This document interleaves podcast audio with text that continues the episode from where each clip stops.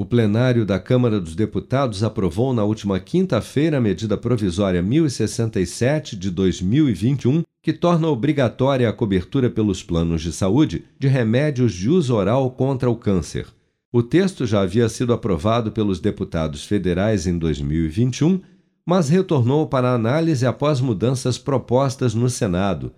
O presidente da Comissão Especial de Combate ao Câncer, deputado Wellington Prado, do PROS de Minas Gerais, comemorou.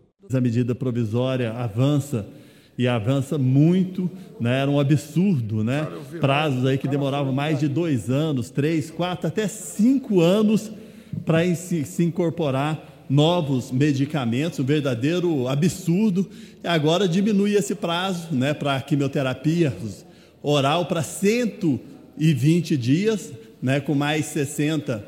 O texto estabelece 120 dias prorrogáveis por mais 60 para que haja atualização na lista de procedimentos e tratamentos contra o câncer, mas, ao contrário do admitido no Senado, não dá à ANS a possibilidade de rejeitar inclusões em caso de indisponibilidade aos prestadores de serviço de saúde ou outra justificativa que impeça a incorporação. A medida provisória exige ainda por parte dos planos a cobertura de tratamento oral contra o câncer, incluindo os chamados antineoplásicos, sendo necessários, no entanto, a prescrição médica e o registro dos medicamentos na Anvisa, além da aprovação da ANS. Cumpridos esses critérios, os remédios deverão ser disponibilizados em até 10 dias após a recomendação médica.